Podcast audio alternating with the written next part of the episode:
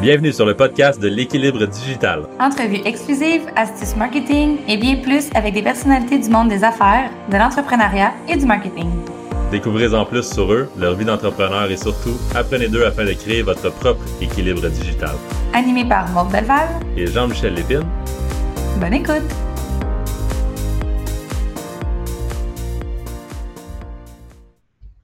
Bonjour tout le monde, bienvenue sur le dixième épisode du podcast L'équilibre digital. Comment ça va Jean-Michel? Ça va super bien, il fait beau, on est presque l'été. Ben oui, ça sent bien. On va espérer que les gens qui écoutent le podcast, ça ne soit pas en hiver, là, parce qu'ils vont se dire, dans c'est plate un peu, il y a de la neige. Mais bref, euh, aujourd'hui, ben, je suis contente, en fait, là, de pouvoir euh, présenter Mathieu, le CEO de Hookmotion.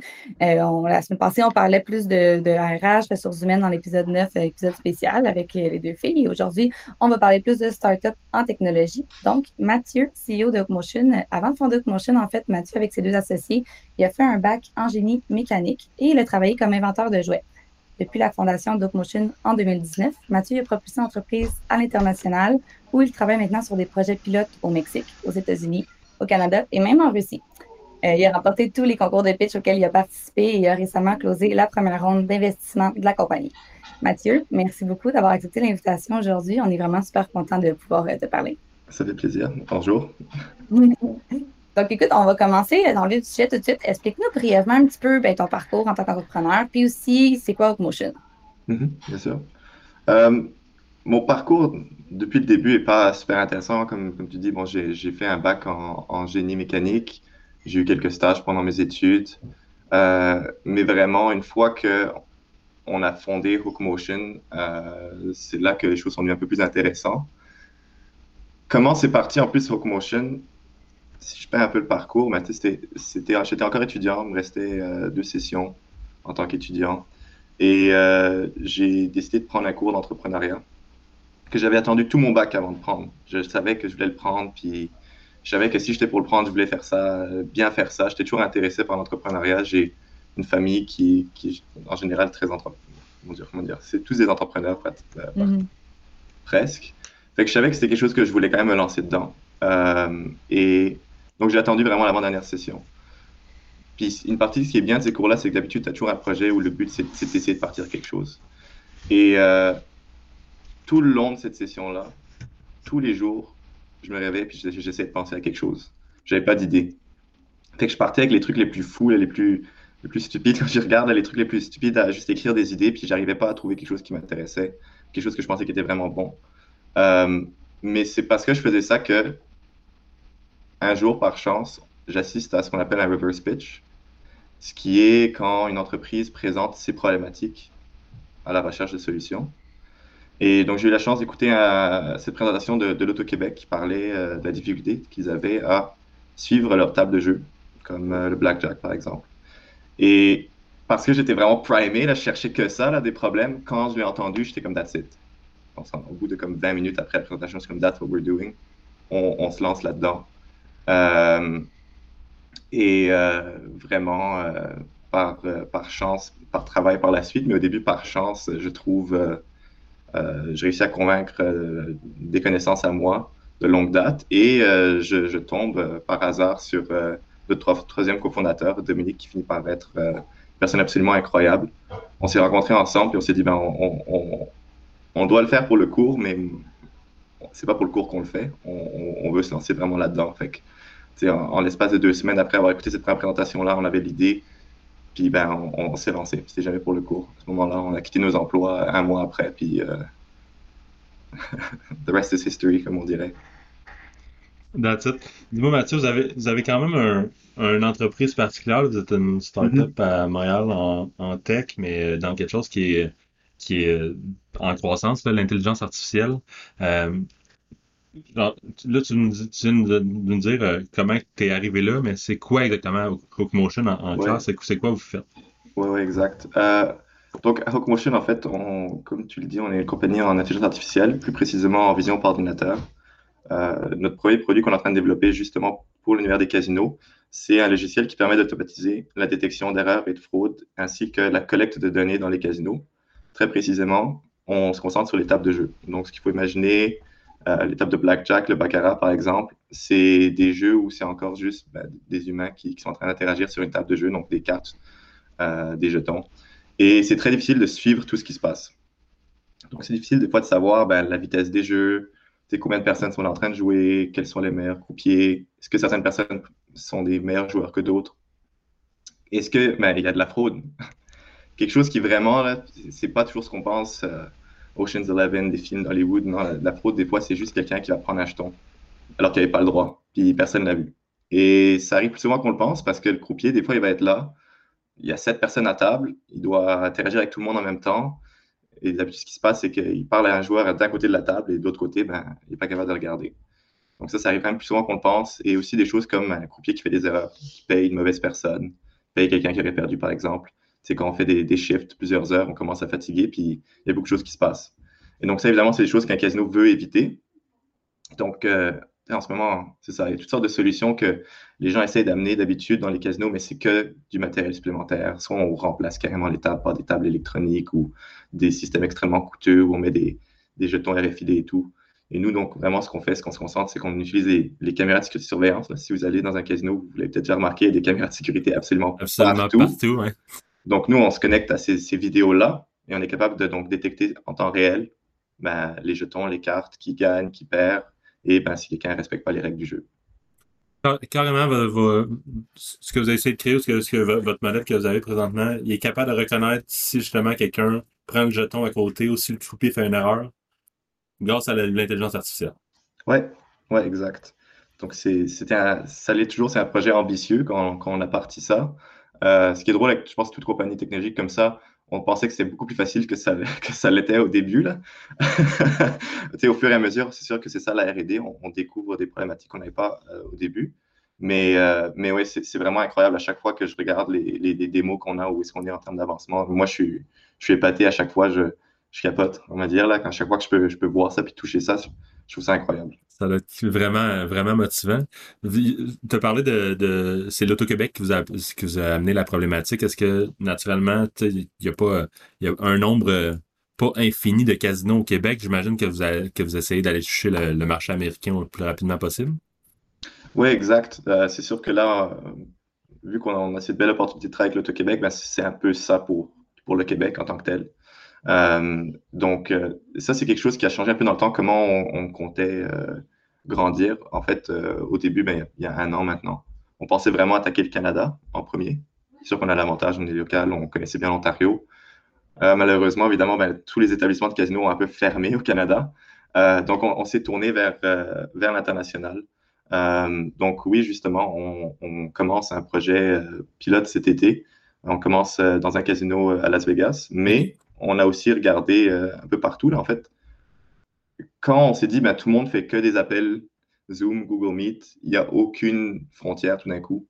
Donc, nous, on a commencé à parler à n'importe qui qui voulait nous écouter, essentiellement, là. Vraiment du outreach à n'en plus finir. Puis, s'ils voulaient nous parler, ben, on leur, expliquait ce qu'on faisait. Et donc, comme ça aussi, on a, pu euh, être en contact avec euh, des casinos au Mexique. On commence à piloter avec eux aussi. Et aussi en Russie. Félicitations. Merci. ça niaise pas pour aller à l'international. C'est pas comme euh, c'est pas comme commun, comme, euh, comme parcours de vouloir commencer tout de suite à l'international. Même pour vous, ça fait du sens parce que c'est là que les casinos sont. Là. Exact. C'est sûr que c'est le casino, c'est une industrie qui est, qui est très peu connue. Encore plus au Québec, je trouve. Euh, donc, on a cette impression que c'est peut-être une petite, petite industrie. C'est vrai que c'est une industrie qui est niche, mais elle est quand même énorme. C'est juste qu'il faut tout de suite aller à l'international. Mhm. Puis en plus, le, le monde de la technologie, c'est un monde qui évolue super rapidement. Parle-moi un peu des, enjeux que vous avez fait face depuis la création d'Opmotion.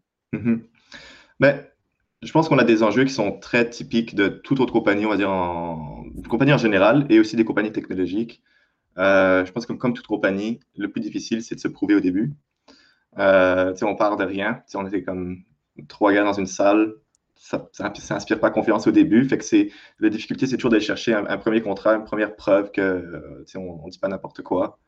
Euh, et ça, encore une fois, on a eu la chance de travailler avec l'Auto-Québec, ce qui était vraiment une belle expérience et on continue de travailler avec eux encore aujourd'hui. Là, c'est pas fini du tout. Euh, et, donc ça, c'en est un. Mais après ça, tous les défis liés à la R&D. c'est sûr qu'il y, a une, quantité d'incertitudes, d'avoir des timelines qui font de l'allure, c'est très difficile à avoir. Des défis qui sont carrément en termes de, faire un produit. je pense que euh, parler avec les clients et vraiment comprendre l'industrie, comprendre l'enjeu du client, c'est très difficile. Puis ça continue encore aujourd'hui. On n'a pas fini euh, cet aspect-là de la chose. Euh, et c'est sûr, c'est un, peu comme tout le monde, engager des, gens qui sont compétents, c'est très difficile, surtout dans une industrie comme la nôtre où il y a des ressources très limitées. N'y a pas beaucoup encore de gens qui travaillent en vision par ordinateur. C'est toute nouvelle industrie. Donc ça, c'est très difficile. En plus de ben, gérer le financement, donc payer ces gens-là qui ont, qui ont des attentes salariales assez élevées. Et, nous qui sommes une entreprise avec très peu d'argent parce qu'on est pré-revenu. Donc, c'est sûr mhm. que c'est un gros défi. J'imagine qu'à chaque fois que vous faites certaines euh, prévisions, tout ça, peu importe que ce soit monétaire ou vraiment dans l'évolution du projet, ça doit changer en permanence, ça doit être constamment euh, en changement. Ça change constamment, même les, prévisions financières pour, pour ce qui est d'une entreprise comme nous. Je pense qu'on on, on, finit une version, il faut la recommencer. Mhm. c'est toujours en, mouvement. Et euh, c'est ça qu'on fait aussi. je suis très net avec ça, en le sens que moi, je n'y connaissais rien, je connais toujours rien. Quand j'ai commencé, j'avais un bac en génie mécanique, aucunement euh, préparé à, lancer euh, une entreprise. C'est sûr qu'on a participé à, des programmes, des, des incubateurs à Montréal, comme le Santec, comme NextAI. Euh, qui nous ont vraiment aidés. On, est entouré de, mentors qui nous, qui nous, aident énormément, qui nous motivent aussi, puis qui nous, qui nous permettent de vraiment penser à ce qu'on est, les stratégies qu'on est, qu'on est en train d'employer. Euh, et donc ça, ça veut dire que ben, au début et toujours, il ben, faut se répéter. C'est de la répétition, c'est un entraînement. Donc, euh, projection financière, on les refait, on les refait, on regarde ça marche, qu'est-ce qu'il y avait, qu'est-ce que ça marchait comme on pensait, oui, non, qu'est-ce qu'on change? Ça, c'est un processus. C'est clair. Tu as effleuré un petit peu, Mathieu, l'aspect l'aspect recrutement. Il y, a une dynamique weird là, avec le, COVID à, plusieurs enjeux, mais surtout avec le, recrutement euh, depuis, ces, depuis parties. Euh, puis en plus, vous, êtes une startup, c'est sûr que vous n'avez pas le leverage d'avoir la marque employeur qui, qui, est super bâtie. Euh, le recrutement est comme un enjeu pour tout le monde présentement, mm-hmm. que, que, que je vais au Tim Hortons à côté qui ont trois pancartes pour dire qu'ils engagent, que ce soit sur le bord de la 15, une grosse pancarte sur le bord d'une usine. Vous qui êtes une startup, euh, d'AI euh, à Montréal, donc Québec, il faut, faut anglais, français. Euh, comment vous avez, est-ce que vous avez, vous avez j'ai entendu que vous aviez engagé des, gens récemment. Comment vous êtes allé chercher ces gens-là? C'est quoi vos, enjeux de recrutement présentement? Comment, que, mm-hmm. comment vous procédez? Oui, ben c'est sûr que ben, un des, gros problèmes pour toute entreprise aussi, c'est d'engager quelqu'un. Euh, c'est un peu prendre une chance. Dans le sens qu'on on fait des entrevues, on essaie d'aller chercher, puisque aussi essayer de comprendre qui est cette personne-là. Et surtout de découvrir est-ce qu'il y a un fit avec l'entreprise et la culture d'entreprise. Et ça, c'est quelque chose qui est difficile à faire, euh, à faire tout le temps. C'est difficile à faire par, par appel. Et c'est aussi difficile de juger après ça comment les gens pourraient interagir en ligne. Je dirais que quand on est dans un bureau, c'est pas la même expérience. On peut avoir une expérience commune avoir beaucoup plus de contacts. Et donc là, c'est de s'assurer qu'on est capable de, faire entrer des gens qui vont bien s'entendre avec l'équipe, mais à distance. Euh, sinon, pour ce qui est vraiment de recruter, ben, nous, récemment, euh, je dois avouer aussi, c'est pas moi qui, m'occupe vraiment euh, de faire toute la recherche. C'est sûr que je laisse ça parce que c'est un, milieu très technique. Je laisse ça à notre CTO aussi qui va faire les entrevues techniques, etc. mais pour notre dernière on dire, ronde d'embauche, on a fait affaire avec des chasseurs de tête. Euh, qui nous ont beaucoup aidé parce qu'on est dans une entreprise, dans, un milieu très, très niche en visant par ordinateur. Mais, mais ouais, je dirais que c'est pas encore mon domaine d'expertise. Là, j'ai pas trop encore, j'ai encore trop à en, apprendre. Mm-hmm je pense que tout le temps, euh, on parlait quand tu abordes le sujet de dire l'énergie de l'équipe à distance, c'est mm-hmm. tout un enjeu par rapport à soutenir des activités à, distance et tout ça. Parce que toutes les discussions qu'on a près de la machine à café qu'on pourrait avoir en vente au bureau, ben, ils ne sont pas présentes. Le fait qu'il faut vraiment pousser ça à nous-mêmes pour provoquer ces genres de discussions-là et non juste se parler pour le travail. Mm-hmm. Oui, je pense aussi participer à ben, un peu à l'évolution de la compagnie, surtout dans une startup, c'est tellement important parce que d'habitude, quand on était au bureau, si quelque chose se passait, on avait une bonne conversation avec un client, euh, euh il y avait des bonnes nouvelles qui arrivaient, ben, on faisait juste le dire dans le bureau, tout le monde en faisait partie. C'était vraiment euh, très inclusif. Alors que là, des fois, c'est pas comme si je vais avoir un bon email, j'ai une bonne nouvelle, je vais pas comme appeler tout le monde forcément. Donc là, c'est comment tu fais pour communiquer ces, ces, ces, aspects positifs ou négatifs, mais à toute l'équipe, d'une façon qui est, naturelle, sans juste prendre un moment de la journée. Des fois, ça, ça pourrait paraître un peu lourd, c'est pas aussi naturel. Oui, tout à fait. De toute façon, je pense qu'on s'en va du bon côté de ce côté-là. Fait que non, on va pouvoir tout retourner au bureau. Ça sera pas, ça va être un problème réglé. Puis sinon, tantôt, on parlait un petit peu de, financement, Mathieu. Euh, dans une entreprise qui est comme la vôtre en pré-revenu, comment vous faites pour financer le développement du produit? Mm-hmm. Donc, on a un, écosystème qui est euh, intéressant au Québec parce que euh, il n'y a pas tant d'argent d'investisseurs pour ce qui est des jeunes, jeunes entreprises en démarrage. Par contre, ce qu'on a, on a beaucoup, c'est euh, toutes sortes de programmes de subventions. Euh, il y a toutes sortes aussi de, de, de, de concours, euh, de prix à gagner, de bourses, etc. Donc, nous, au début, on est parti vraiment 100% sur, sur le jeu des subventions, comme on dit. Donc, beaucoup, beaucoup de nos efforts étaient, étaient là-dessus. Donc, on appliquait à toutes sortes de subventions. heureusement, il y en a beaucoup en, recherche et développement. Il y en a beaucoup en, spécifiquement dans l'intelligence artificielle aussi. Et ben, grâce à ces premiers aussi programme qu'on avait fait d'incubation, d'accélérateur, on a pu recevoir euh, euh, quelques bourses qui nous ont permis ensuite de multiplier à travers plusieurs subventions jusqu'à aller chercher notre, premier contrat payant euh, qu'on a encore une fois réutilisé. Donc, pendant notre première année, c'était que. Ah on n'avait pas beaucoup d'argent dans le compte en banque, mais il fallait toujours, comme, comment dire, fallait faire attention à chaque scène, mais toujours encore aujourd'hui, mais aussi s'assurer qu'on l'utilisait bien que ça s'appliquait toujours à une subvention. On ne voulait jamais dépenser de l'argent qui n'était pas multiplié par euh, facteur 2 ou 3. Et euh, mm-hmm. ça, ça continue toujours. Euh, mais la différence, c'est comme on est arrivé à un certain niveau, on est capable, on a validé certains aspects de la technologie, on a validé qu'il y a un besoin dans le marché, on a été capable d'aller chercher une ronde de financement en équité, comme on dit. Donc, on a fait ça sous un modèle SAFE. Pour ceux qui ne savent pas, un SAFE, ça s'appelle un, je ne sais pas ce quoi la traduction littérale en français, mais un Simple Agreement for Future Equity, donc euh, une entente euh, simple pour euh, l'équité future. ça va être ça ma traduction aujourd'hui.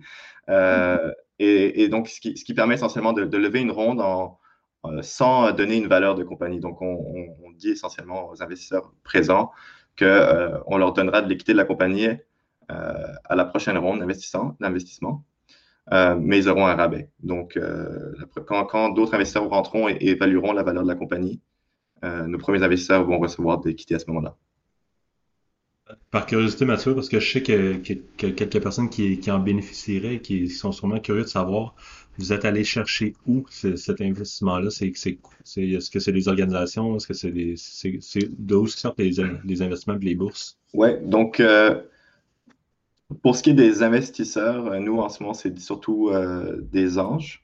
Euh, mais on a fait, on a reçu un investissement de, Front Row Venture, qui est un, fonds de, capital de risque par des étudiants pour des étudiants, donc justement des, compagnies en démarrage, ainsi que Next Canada, qui est une organisation qui, a essentiellement les, programmes d'incubateurs comme Next AI.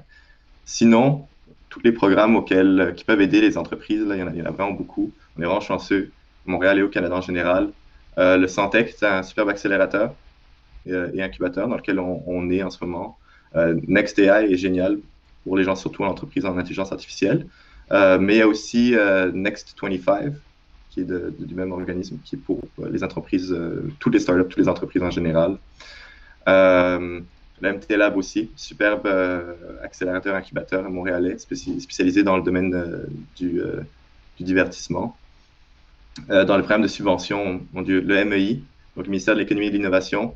Toujours aller voir sur leur site, ils ont une section juste pour ça. Tu peux voir tout ce qui est, toutes les subventions qui sont, qui sont en cours, euh, quels sont les critères, les quantités. Euh, donc ça, c'est une, excellente ressource. le CNRC, donc, mon Dieu, CNRC, Centre national de recherche canadien, je pense, qui eux aussi offrent des subventions en, recherche et développement. Mais la ville de Montréal aussi, euh, PME Montréal. En tout cas, c'est quand même un bon écosystème. Quand même, tu sais, la, liste est longue, puis t'en La liste est longue, et ce qui est bien à Montréal, c'est qu'il y a beaucoup, beaucoup, de personnes qui sont là juste pour aider les, entrepreneurs et les, entreprises. Les gens, en général, aiment ça, aider les entrepreneurs. Et euh, ben, c'est juste une bonne belle opportunité. Donc, euh, trouver du mentorat, trouver des organismes qui sont là pour nous aider. Il y a Montréal Inc. aussi. c'est ça qui manque pas à Montréal. Il faut vraiment en profiter. Est-ce que tu es d'accord, euh, Mathieu, qu'il y a comme cette volonté-là euh, au Québec, mais plus particulièrement à Montréal, d'être bon en tech, d'être euh, d'avoir une place dans le monde technologique, dans le monde? Oui, définitivement. Je veux dire, Montréal, pour plusieurs industries au Québec, on, s'essaie vraiment, on met beaucoup d'argent, on investit dans certaines industries particulières.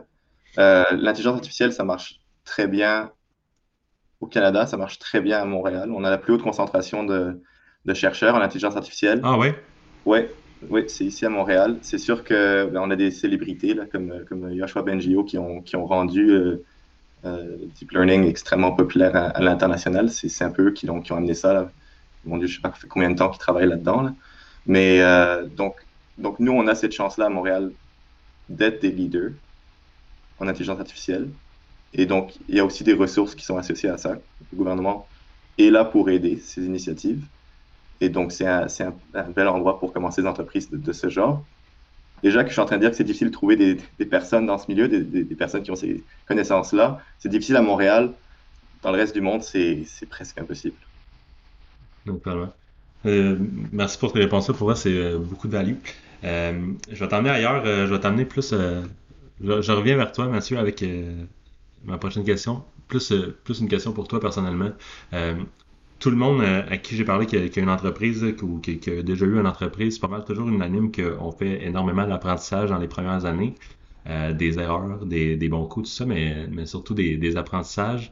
Si tu devrais, si tu avais à recommencer à zéro l'entreprise Hook Motion, retourner deux ans en arrière, qu'est-ce que qu'est-ce que Mathieu dirait à Mathieu de, 2019?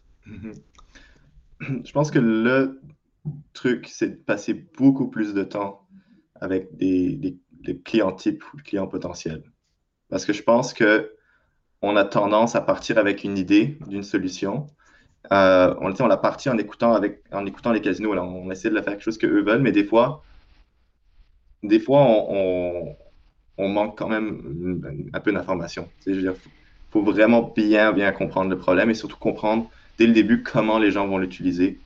Euh, je pense qu'il y a certaines choses qu'on aurait peut-être pu euh, accélérer, on aurait pu faire plus vite si on avait bien compris, il y avait peut-être des, premières features qui étaient peut-être plus simples pour nous à créer, qui auraient, amené de la valeur dans les casinos. Euh, et que, tu sais, là encore, aujourd'hui, on est en train de, découvrir parce que, comme je dis, on n'arrête pas là, de, leur parler de plus on avance, plus on comprend le problème et, plus on est capable d'amener des fonctionnalités qui sont peut-être simples mais qui amènent beaucoup de valeur. Donc, ça, c'est quelque chose de vraiment important. Même quand on pense avoir compris le problème, c'est pas toujours vrai. Puis, tu sais, de ton côté, dans le fond, mettons que tu aurais deux, trois choses à te dire comme vraiment concrètes.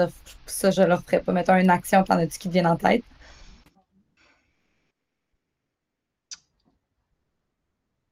C'est difficile comme question. Hein? Oui, c'est toujours difficile parce que je, oui, on a, fait comme trop d'erreurs pour, pour les compter. Là. Euh, mais en même temps, c'est pas comme si je, je, regrettais quelque chose particulièrement. Euh, c'est sûr que euh, bien choisir aussi ou prendre le temps de bien évaluer ses, autres cofondateurs. Donc, nous, on, est, on parti à quatre. Il y a une personne qui n'est pas restée avec nous jusqu'à maintenant. Et je pense que c'est dans toutes ces situations-là, quand on apprend, c'est d'adresser les problèmes plus tôt, dès qu'on pense qu'il y a quelque chose. Euh, des fois, on a peut-être tendance à, comment dire, à, penser que ça n'existe pas ou, ou, se dire que c'est pas vraiment un problème et mm. donc ça, ben, on, a, on a ralenti euh, de, deux mois à cause de, à cause de ça, parce qu'on euh, on a attendu un peu trop tard pour réagir. Et rendu là, ben, on a dû comment dire, euh, vivre avec les conséquences. et je pense que donc, ça, c'est d'être plus, plus, proactif, mais en même temps, il ben, faut l'avoir vécu pour le, pour le voir après. Donc, c'est pour ça que c'est une question difficile. Naturellement. c'est vraiment de l'apprentissage. Tu peux pas, tu peux pas savoir, tu peux, peu importe, peu importe comment tu serais préparé, tu peux pas te préparer quand même. Il faut absolument que tu fasses. Puis naturellement, en faisant, il y a des affaires qui vont être moins bonnes que ah, tu aurais dû, mais c'est plus facile à dire in hindsight de se dire ah, j'aurais dû faire ça quand tu n'avais pas l'information pour le faire. Parce que tu prends les, tu prends les décisions que tu, prends parce que quand tu as l'information, tu te dis que c'est la meilleure décision que tu peux. C'est sûr qu'il y a tout le temps d'apprentissage qui se fait. Et donc, pas de regrets, naturellement.